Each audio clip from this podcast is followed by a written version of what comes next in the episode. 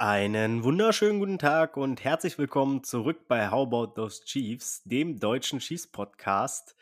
Wir melden uns heute zurück, beziehungsweise ich, ähm, aus dem einfachen Grund, ja, die anderen hatten keine Zeit, beziehungsweise Knubi hatte sie eigentlich, aber da hatte ich keine Zeit. Und ja, da ich das ja schon öfter mal gemacht habe, dass ich auch einzeln über unser ähm, Lieblingsteam gesprochen habe, dachte ich mir, mache ich das heute nochmal schnell am Freitag. Hat sich alles ein bisschen gezogen, weil ich dann mit meiner Bachelorarbeit noch ein bisschen äh, zu tun hatte. Die wird dann aber morgen abgegeben. Das ist schon alles gebunden. Also von daher sollte das das letzte Mal sein in dieser Saison, dass wir so spät aufnehmen. Hoffentlich, wenn nichts äh, anderes Doofes dazwischen kommt. Fangen wir doch auch gleich an. Hm, bevor wir zum Lions-Spiel kommen, noch eine positive Nachricht. Und zwar, Chris Jones hat jetzt verlängert. Hm, er kann bis zu 25 Millionen im Jahr verdienen. Allerdings sind das alles Incentives. Und zwar ist das so, dass das so gestaffelt ist, dass er 2 Millionen äh, bekommen kann, wenn er ähm, 35 ähm, Snaps spielt oder Playing Time hat oder 50% Playing Time. Also wenn das beides zusammen ähm, klappt, dann bekommt er jeweils eine Million insgesamt, also zwei Millionen.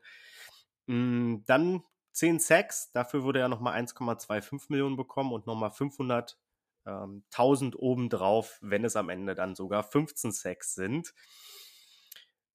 Sowohl bekommt er dann noch eine Million für First Team All-Pro und eine Super Bowl Appearance. Und er würde zwei Millionen ähm, gewinnen, wenn er Defensive Player of the Year wird und den Super Bowl gewinnt. Wie gesagt, insgesamt äh, macht das dann 25 Millionen, die er noch ähm, erreichen kann. Hm, was ich mich gefragt hatte, als der Deal so rauskam, was sind da noch so für, für ja, Sachen reingeschrieben worden in, in, sein, in seinen Vertrag, weil ich dachte mir schon so, boah, also das ist ja ein krasser Win eigentlich für die Chiefs, dieser Vertrag. Also nur Incentives, die kann man ja auch dann über. Das Ding ist halt auch noch dadurch, dass diese Incentives halt jetzt in Season kommen, bedeutet das einfach, dass ähm, die alle ähm, als nicht leicht zu erreichen ähm, deklariert werden. Sprich, sie zählen nicht gegen den Cap und werden, können über die nächsten Jahre abgeschrieben werden. Ähm, ich dachte dann vielleicht, dass Chris Jones sich so eine No-Tag-Klausel hat in den Vertrag schreiben lassen, dass er da gesagt hat, okay, dann will er nächstes Jahr halt ja, ohne Kompensation äh, für die Chiefs gehen, dass er dadurch so den, den Deal, den Deal einge, ähm, sich darauf eingelassen hat. Dem ist aber nicht so. Also die Chiefs haben weiter die Möglichkeit, ihn zu taggen und eine Kompensation für ihn zu bekommen, was natürlich nochmal ja, extremer ist, also noch besser einfach. Also man muss schon sagen, es gab dann natürlich auch die Stimmen, die gesagt haben, ah, ja, siehst du, jetzt wo die Chiefs, gut, kommen wir gleich zu, ne, gegen die Lions nicht so gut ausgesehen haben, da kommt der Vertrag dann schneller zustande lasst euch davon nicht, ähm, lasst euch das nicht erzählen. Das ist, also ich bin mir sehr, sehr, sehr, sehr sicher, dass Chris Jones und sein Camp nach dem Spiel zu den Chiefs gekommen sind und gesagt haben, ja, ähm, wir würden dann gerne eine Lösung haben, wir würden gerne unseren Holdout beenden und wie sieht's aus? Was könnte er uns bieten? Mit den Incentives bekommt er ungefähr, also ich sag mal die, die wirklich so relativ realistisch für ihn sind, ne? also die Playing Time und auch die Szenen Sacks, würde er ungefähr das zurückbekommen, was er verloren hat. Na, ich sag mal, sind glaube ich 3,7 Millionen gewesen. Wenn er jetzt 15 Sacks schafft, plus die beiden anderen Dinge auch noch, äh, oder die anderen drei Sachen, dann würde er alles zurückbekommen, aber das ist natürlich schon. Also, ich sag mal, ich habe den Vertrag gesehen und habe gesagt, also das hätte er auch wahrscheinlich bekommen, wenn er lieb und nett bei den Chiefs nachgefragt hätte, ob es da nicht äh, eine Möglichkeit gegeben, äh, geben würde ähm, da sein Gehalt ein bisschen zu erhöhen. Also von daher für mich äh, klarer Verlierer Chris Jones in der Sache. Klar, er kriegt jetzt mehr Geld, aber ich glaube, das hatte er sich schon deutlich anders vorgestellt. Also hm, auch mit einem Long-Term-Deal natürlich mehr garantiertes Geld. Also jetzt muss er natürlich nochmal eine Saison dranhängen, wird nicht günstiger, äh, nicht älter, äh, jünger, sorry.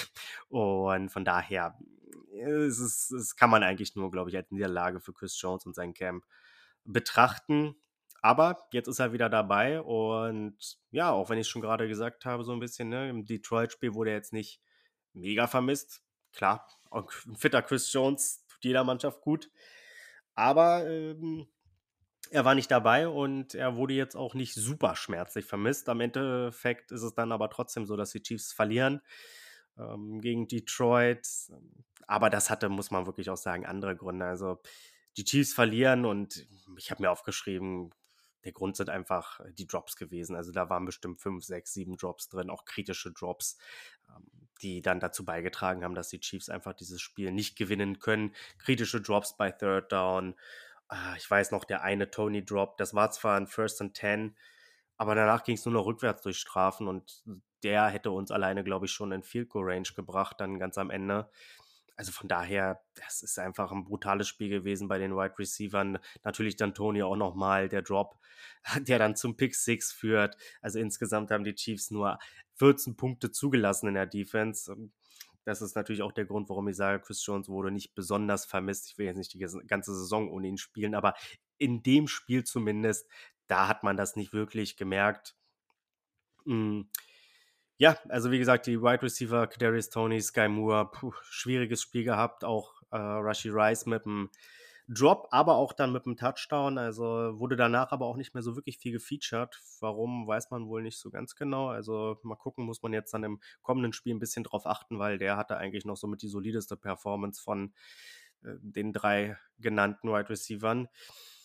O-Line fand ich okay, hat auch ein bisschen ähm, Kritik einstecken müssen danach. Gab ja die große Debatte auch um ähm, Javon Taylor, ob er da die ganze Zeit einen Fallstart hatte. Am Ende wurde er dann auf jeden Fall erwischt. Davor kann man das sicherlich so argumentieren. Auf der anderen Seite gibt es auch genug andere Spieler wie Lane Johnson, die das auch perfekt beherrschen, wo das oftmals auch wie ein Fallstart aussieht.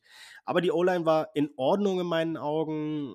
Hutchinson war aber trotzdem, und das muss ich auch noch ganz klar nochmal hier sagen, war doch ein größerer Faktor, als ich gedacht habe. Ne? Also gerade auch durch die Mitte kam er dann immer wieder und hat da für ordentlich Druck gesorgt. Also auch Trey Smith und auch Joe sahen da teilweise nicht besonders gut aus. Hm, Smith, äh, Donovan Smith mit insgesamt sechs Pressures, die er zugelassen hat. Ich weiß aber auch nicht ganz genau, also das, es war ja auch so, dass die Wide Receiver der Chiefs nicht nur Bälle gedroppt haben, sondern sie haben auch teilweise sehr lange gebraucht, um sich frei zu laufen. Hm, ich weiß nicht, wie sehr das noch reinzählt. Äh, also ich sag mal, wenn man sagen würde, okay, wenn, wenn der Tackle innerhalb von zweieinhalb Sekunden sich nicht schlagen lässt, ähm, dann wird das, wird das nicht als Pressure gewertet. Hm, wenn man jetzt aber sagt, okay, auch wenn er vier Sekunden ihn aufgehalten hat, was ja eine Zeit ist, die mehr ist, als man erwartet von einem Tackle oder generell einem O-Liner, hm, aber auch gerade von einem Tackle, und das trotzdem, sage ich mal, als, als, äh, als Pressure gilt, dann revidiert das natürlich das Ganze zumindest ein bisschen und setzt es ein wenig in Kontext. Dazu konnte ich jetzt aber leider nichts finden. Nichtsdestotrotz, die Line hätte sicherlich ein bisschen besser spielen können. Hm, gerade auch im Run-Game, das war sehr schwach, also 23 Yards konnte Pacheco erlaufen, ähm, Average von 2,9 Yards im Schnitt. Das ist sicherlich nichts, was man ja als vorzeigbar ähm, benennen würde. Die Defense war, wie gesagt, sehr gut, also 14 Punkte nur zugelassen gegen eine äh, sehr starke Detroit Offense. Also in dem Spiel jetzt nicht wirklich, aber ansonsten eigentlich schon. Von daher, da glaube ich, kann man ganz gut drauf aufbauen. McDuffie mit dem Fumble in der Red Zone, das hat natürlich das Ganze auch ein bisschen ja, also ich will jetzt nicht sagen verzerrt, aber ne, es ist ein gutes Defensive Play, aber die Lions haben natürlich auch ja, da einen Fehler gemacht, der potenziell zu Punkten hätte führen können. Mhm. Goff fand ich eigentlich war ganz gut unter Druck, auch Mike Denner da mit einem sehr guten Spiel in meinen Augen. Auch die anderen Jungs, die da ähm, immer mal wieder Druck auf den Quarterback gemacht haben. Das war in Ordnung, ne? Also ich glaube, mehr konnte man da auch gar nicht erwarten. Also ich hatte sogar weniger erwartet, weil einfach ja Chris Jones gefehlt hat und man dann ja ohne Chris Jones ja wahrscheinlich eine Top 5 D-Line, also eine Bottom 5 D-Line, sorry, in der NFL ist. Und von daher ist schon in Ordnung gewesen. Justin Reed fand ich ein schwieriger Start, den er hatte, wurde dann aber auch hinten raus oder auch nach dem ersten Drive so wirklich sehr, sehr, sehr gutes Spiel gemacht, wenig aufgefallen, aber auch immer mal wieder mit schönen Aktionen. Also von daher, ich glaube, man kann, man, ich will nicht sagen, man kann zufrieden sein, weil eine Niederlage ist eine Niederlage und gerade die war auch wirklich einfach nur selten dämlich. Auf der anderen Seite muss man aber auch wirklich sagen, dass das Spiel mh, hm, ja, einfach bescheuert war, ja, also aus Chiefs Sicht. Also man hat wirklich alles getan dafür, um zu verlieren. Am Ende hat man es dann auch hinbekommen. Und dadurch, dass die AFC-Teams, die ganzen Contender, ja, auch gestruggelt haben, ob es jetzt die Bills waren, äh, Bills, war, Bills waren, ja, die, ob sie Bills waren oder, oder die Bengals. Ja, die Jets haben leider Aaron Rodgers verloren. Ne? Also es war schon nicht so ein runder Start für einige äh, Teams und da würde ich schon sagen, dass die Chiefs sich da ja, gefühlt noch am besten geschlagen haben. Also hm, Patrick Mahomes hat keine drei Interception geworfen oder nur drei Punkte gemacht. Also von daher kann man damit, glaube ich, schon leben. Auch wenn es jetzt natürlich nicht häufiger vorkommen sollte. Und man muss natürlich jetzt auch im nächsten Spiel schon ein kleines Statement setzen. Man muss, äh, ja, man kann nicht 2-0, äh, 0-2 gehen. Also das wäre dann schon, ja, das kann man dann schon Fehlstart nennen. Und ja, damit kommen wir dann auch direkt zum zweiten Spiel. Äh, es ist die Playoff-Revanche. Äh, und zwar spielen wir gegen die Jacksonville Jaguars in Florida. Die Jaguars natürlich mit Trevor Lawrence, ein Team, was ja, unter der Saison so ein bisschen als kleiner ja, Geheimfavorit vielleicht gegolten hat, bei so manchen zumindest. Hm. Ob sie das sind, das können sie natürlich jetzt dann in dem Spiel auch beweisen, denn man muss sagen, also es wird ein sehr schweres Spiel für, für, die, für, für die Jaguars. Also die Defense ist in meinen Augen halt nicht besonders gut. Ne? Also ich sag mal, die beiden Säulen sind da schon noch Tyson Campbell und, und Josh Allen. Allen gerade mit drei Sacks. Aber das ist halt trotzdem, gut, ich habe es letzte Woche auch schon gesagt, bei Aiden Hutchinson, aber das ist ein guter Pass-Rusher, aber jetzt kein Elite-Pass-Rusher. Ne? Also der sollte jetzt deine Defense oder deine O-Line jetzt da nicht komplett zerpflücken. Also da wäre ich schon sehr überrascht. Campbell in meinen Augen der einzige Cornerback so richtig, der da Coverage-Qualitäten hat. Und von daher muss man da mal abwarten ja, wo ich noch so ein bisschen warnen würde, vor welchem Spieler vielleicht Andrew Cisco. Ich glaube, auch beim letzten Chiefs-Spiel in den Playoffs hat er ja schon bleibenden Eindruck, äh, einen bleibenden Eindruck hinterlassen, indem er da schon teilweise sehr hart zur Sache gegangen ist. Letzte Woche auch wieder mit einem Hit gegen den Kopf. Also da hoffe ich einfach mal, dass er es diese Woche vielleicht sein lässt, beziehungsweise unsere Spieler da einfach glücklich durchkommen. Die Jaguars äh, in der Defense, ne, hatte ich gerade schon gesagt, eigentlich nur so zwei richtige Säulen, aber man muss sagen, gegen die Colts Passing, äh, das Rushing sehr, sehr stark unterbunden. Also die, die Colts hatten, wenn man den Quarterback rauslässt, Anthony Richardson, 25 Yards bei 16 Versuchen. Sind natürlich nicht viele Versuche gewesen, aber ja, also das ist natürlich ein absoluter Witz, wenn du das dabei rausholst. Das ist ja nicht mal zweistellig. Äh, nicht zweistellig, aber im, äh, ja, mit einer Zweiformkomma. Hm, ich glaube, durch die Luft sind sie zu knacken. Wie gesagt, also Tyson Campbell ist da der Einzige, der da so wirklich mir ja, ein kleines Kopfzerbrechen äh, bereitet. Auch, auch, aber auch das würde ich sagen, ist vielleicht sogar ein bisschen übertrieben. Es ist der, der, der dir wirklich so dann, weiß ich nicht, den Kadarius Tony oder den Rushy Rice oder wie auch immer heißen, den kann er dir schon mal rausnehmen, dann äh, einen deiner Spieler.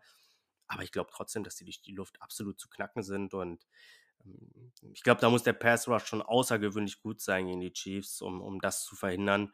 Deswegen, also ich glaube, die Chiefs werden da schon gut Punkte machen. So, kommen wir dann zur Offense. Und das ist natürlich das, ja, wo sich äh, Jacksonville zu Recht auch auf die Schulter klopft und sagt, äh, sagt das ist unser Steckenpferd. Also Trevor Lawrence mit einem sehr guten Start, jetzt auch letzte Woche, war wahrscheinlich einer der besten Quarterbacks im ersten Spiel in der ganzen Liga. Also das ist wirklich richtig, richtig gut gewesen. Hatte auch gleich eine Connection zu Ridley, der 100 Yards und einen Touchdown gefangen hat. Also das ist schon, ja, jetzt ein Du, wo man, glaube ich, in Jacksonville ja, positiv in die Zukunft blicken kann. Auch Evan Ingram mit einem guten Spiel. Hm, wer vielleicht so ein bisschen unterm Radar geflogen ist, im ersten Spiel ist Christian Kirk. Das äh, war nicht viel. Ich glaube, er hatte 9 oder 19 Yards, eins von beiden, wie auch immer. Also es ist, ich hatte ihn in Fantasy, also von daher viele Punkte hat er mir nicht gebracht. Mm, das wäre aber natürlich auch so ein bisschen typisch. Ne? Underneath haben die Chiefs sowieso ein paar Problemchen immer mal wieder. Und das ist natürlich ein Spieler, der genau diese äh, Zonen auch attackieren kann. Mm, von daher würde ich vielleicht sogar gar nicht so überrascht sein, wenn er dann am Ende so ein kleines Monster-Spiel hat. Hm, das Rushing der Colts war äh, gegen die Colts war aber auch sehr gut, muss man sagen. Also Etienne mit einem Schnitt von 4,3 Yards pro Rush, das ist sehr stabil und ja, die Colts haben eigentlich eine stabile Front mit DeForest Buckner. Hm, Muss man mal abwarten, wie das so wird, aber die Chiefs, äh, die, die Jacks, äh, die Jacks, die mh, mm, können da wahrscheinlich schon ganz gut laufen gegen die Chiefs. Cam Robinson, der Tackle fehlt in der Offense. Das muss man noch so im Hinterkopf behalten. Generell die Tackle-Situation bei den Jaguars nicht besonders gut. Ja, da könnten die Chiefs wahrscheinlich schon attackieren. Auch die Interior O-Line ist da natürlich sehr angreifbar. Also Scherf, der äh, Guard, der ist noch relativ solide, aber die beiden anderen daneben ihn, der Center und der, ich glaube, Left oder Right Guard, weiß ich jetzt nicht, aber der andere Guard auf jeden Fall, die sind auf jeden Fall knackbar. Und ähm, ja, man muss natürlich so ein bisschen gucken bei den Chiefs. Spielt Chris Jones? Wie viel spielt er? Ne, wie fit ist er jetzt auch? Er hat natürlich eine Weile ausgesetzt. Ah, kann er gleich so einen großen Impact haben? Er hat ja gesagt äh, auf Twitter, dass er sich einige Notizen gemacht hat zu dem, was Leute zu ihm gesagt haben und er das als Ansporn nimmt. Von daher, das sollte er dann auch gleich hm, ja, unter Beweis stellen. Ne? Also ich sehe bei den Chiefs halt schon Probleme auf sie zukommen. Also alleine mit Christian Kirk und Ridley haben die Jaguars zwei super Receiver. Die Chiefs haben auch keine schlechten Cornerbacks, versteht mich nicht falsch, aber es ist halt immer noch immer, ja, es ist immer mal wieder so ein Problem, dass underneath dann schon viel frei ist und Wide Receiver auch teilweise sehr schnell frei werden. Von daher, da erwarte ich schon so kleine Probleme bei den Chiefs. Linebacker natürlich so ein bisschen. Hm, ich muss sagen, äh, das Linebacker-Du äh, Drew Tranquil und äh, Willie Gay, das sah super aus. Ich verstehe nicht, warum die nicht, nicht mehr gespielt haben. Also da war ein super Speed vorhanden, so Sideline zu Sideline und hm, auch in Coverage sah das echt ganz gut aus, was die Linebacker da gemacht haben. Also zumindest würde ich das Du jetzt sehen wollen bei Third and ja, eigentlich mir egal. So, also vielleicht Dritter und Eins muss jetzt nicht unbedingt sein, dass dann da beide drauf sind, da kann Nick Bolton schon drauf. Aber bei klaren Passing Downs würde ich einfach Nick Bolton runternehmen, weil ich glaube, ich will nicht sagen, dass er jetzt da eine absolute Katastrophe ist. Er ist einfach nicht gut da drin, aber man hat halt auch zwei gute Alternativen da, ne? Und warum sollte man dann ja einen schlechteren Linebacker in solchen Situationen auf dem Feld lassen? Das würde macht macht für mich keinen Sinn. Und ja, gerade gegen die Jaguars ist das auch, glaube ich, sehr, sehr wichtig, dass man da ja, einen Spieler hat, der, der covern kann. Denn ich glaube, Jacksonville, auch wenn sie es, glaube ich, über den Lauf probieren werden, die müssen natürlich auch irgendwo so ein, so ein Shootout irgendwo mitgehen mit den Chiefs, denn ja, Travis Kelsey ist zurück und das wird natürlich die Chiefs schon wieder mal an der Offense um, ja, wahrscheinlich zwei, zwei Nummern größer oder besser machen. Also von daher, das ist natürlich so ein Ding und da muss Jacksonville schon auch, glaube ich, viel durch die Luft machen. Und ich glaube, da ist dann das Linebacker du, äh, du Tranquil und Willie Gay sind da die richtigen. Ja, bei den Chiefs, wie gesagt, muss man ein bisschen darauf achten, was das Tackle-Du macht oder generell die gesamte O-Line. Ich glaube, dass man da so vielleicht auch ein kleines Bounceback-Spiel haben kann. Wie gesagt, Josh Allen, guter Mann, der könnte auch äh, für ein paar Problemchen sorgen. Aber ich glaube, die Chiefs sind da routiniert genug, um dann auch im Screen-Game und ja, mit Endarounds und sowas zu arbeiten, um da so ein bisschen ähm, ja, ihn aus dem Spiel nehmen zu können. Und genau, ansonsten kommt es auch wieder auf die Wide Receiver an, natürlich. Ne? Also wie gesagt, Travis Kelsey ist zurück, aber Travis Kelsey wird nicht 20 Targets bekommen in dem Spiel. Es müssen auch andere die Bälle fangen. Und deswegen, darauf kommt es natürlich auch an. Ich glaube auch persönlich, ich hatte gesagt zum Beispiel auch, dass ich sogar das ähm, Kadarius Tony-Spiel nicht so schlimm fand wie das Sky Moore-Spiel ähm, äh, gegen die Detroit. Aus dem einfachen Grund, weil Tony hat 16 Snaps gespielt, das ist verdammt wenig, aber er hatte five Targets so, ne, oder vier. Ähm, und in denen wurde er auch ähm, immer wieder angeworfen, weil er einfach offen war. Und Sky Moore war halt nicht offen. Der hat die meisten Snaps gespielt von allen Wide Receivers bei den Chiefs war nicht offen. So, ne? Das ist problematisch. Also ich habe lieber einen Spieler, der auch mal ein Spiel hat, wo er droppt, äh, Drops hat und davon auch nicht wenige, aber dafür konstant offen ist, weil diese Drops wird er nicht dauernd haben, aber er wird halt weiterhin konstant offen sein, sehr wahrscheinlich. Von daher muss man mal abwarten, aber die Wide Receiver bei den Chiefs, die sind natürlich schon etwas, worauf die Leute dann im nächsten Spiel gucken werden.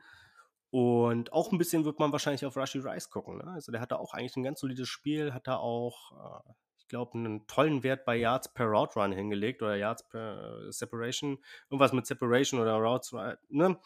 Aber auf jeden Fall ähm, sehr, sehr gut, also auch gerade unter Rookies, aber auch generell unter Wide Receivern. Hat aber wahnsinnig wenig Snaps nur gesehen. Also das ist ein bisschen schade gewesen. Mm, und von daher, da würde ich gerne noch ein bisschen mehr von ihm sehen. Ja, wie gesagt, also es wird ähm, interessant, wie äh, die Chiefs-Verteidiger die Jaguars Offensive-Waffen äh, unter Kontrolle halten können. Können die Chiefs aber auch wiederum dann Trevor Lawrence unter Druck setzen, weil ich glaube, wenn kein Druck da ist, dann wird das schon relativ schwierig werden, die Jaguars zu stoppen. Da wird halt, wie gesagt, äh, entscheidend sein, wie viele Snaps Chris Jones bekommt, wie fit ist er, hat er sich fit halten können. Und das ist das, worauf ich so ein bisschen gucke bei den Jaguars. Und bei den Chiefs gucke ich halt natürlich darauf, äh, ob die Wide Receiver das Spiel vergessen können gegen die Lions oder ob das immer noch so ein bisschen im Kopf rumspukt. Ne? Also Katastrophe wäre natürlich jetzt, wenn Clarice Tony, wovon ich echt ausgehe, dass der beim, bei diesem Spiel, beim nächsten Spiel dann wirklich gefeatured wird und ein paar Bälle gleich am Anfang bekommt, wenn der dann wieder ein paar Drops da drin, also wenn ne, der erste Wurf gleich zu ihm dann wieder ein Drop ist, puh, dann kann sich das langsam auch irgendwie im Kopf so ein bisschen festsetzen. Und was ich natürlich auch so ein bisschen interessant finde, zumindest aus äh, Chiefs Sicht, ob sie, ähm, ja, wie sie die Jaguars Cornerbacks und Safeties attackieren können, weil, wie gesagt, außer Tyson Campbell ist da meiner Meinung nach niemand, vor dem man wirklich große Angst haben muss. Und von daher, das ist, glaube ich, noch sowas, können die Chiefs da den Pass Rush Josh Allen so ein bisschen umgehen und können sie den Ball auch schnell loswerden äh, gegen schlechte Passverteidiger und so dann auch äh, die Jaguars unter Druck setzen. Viele vermuten ja ein Shootout, würde ich auch mitgehen, persönlich. Viele vermuten ein enges Spiel. Da muss ich sagen, das weiß ich nicht. Das weiß ich nicht. Also die Jaguars, ich habe mir das ein bisschen angesehen gegen die Colts auch, sahen über weite Phasen nicht so aus, wie ich sie mir eigentlich gewünscht hätte, sagen wir es mal so. Und deswegen glaube ich persönlich, dass Kansas City aus so einem schlechten Spiel kommt, wie jetzt gegen die Lions. Und da werden die erstmal ein Statement, glaube ich, setzen wollen. Ich bin gespannt, ob sie es schaffen, wie, wie fit auch Kelsey ist. Ich hoffe, er ist fit. Ähm, aber ich glaube, die Chiefs werden hier ein Statement setzen. Ne? Also das Ganze ist jetzt natürlich ohne Gewehr sowieso, aber auch noch ein kleines Fragezeichen hinter Travis Kelsey. Wie gesagt, ich nehme jetzt hier am 15. September ja, es ist fast 20 Uhr, nehme ich auf. Bisher habe ich nichts dahingehend gelesen, dass Travis Kelsey out ist. Wenn er draußen ist und äh, das Spiel verpasst, dann ist es natürlich nochmal ein bisschen was anderes. Aber ich gehe davon aus, dass die Chiefs den Jaguars schon ziemliche Probleme in der Defense bereiten werden. Ich glaube, umgekehrt wird es auch ein wenig so sein. Ich glaube aber nicht, dass die Jaguars da mithalten können. Also mein Tipp ist insgesamt, dass die Chiefs 33 Punkte scoren werden und sich da so ein bisschen rehabilitieren. Und die Jaguars werden 24 Punkte scoren. Also sprich, ein Two-Score-Game wird sein, was die Chiefs relativ ähm, ja, souverän gewinnen. Ich kann mir auch gut vorstellen, dass es dann ja, am Ende vielleicht sogar doch deutlicher ist. Also sprich, irgendwie man führt mit 33 zu 17 und die Jaguars verkürzen dann nochmal auf 33, 24. Ich glaube persönlich, das wird gar nicht so ein knappes Spiel, wie es viele prognostizieren. Aber das werden wir dann nächste Woche hier wieder sehen. Die anderen haben mir leider keine Tipps gegeben, aber ähm, ja, das werden wir dann nächste Woche alles dann nochmal besprechen. Da wahrscheinlich dann wieder zu zweit oder zu dritt. Und vielleicht haben wir auch nächste Woche noch eine kleine Überraschung für euch. Vielleicht übernächste, ich weiß es noch nicht ganz genau, aber es ist auf jeden Fall ein Interview geplant. Ob es klappt, muss man dann gucken, weil es mit ja, wegen Zeitverschiebung und so vielleicht nicht ganz so einfach ist.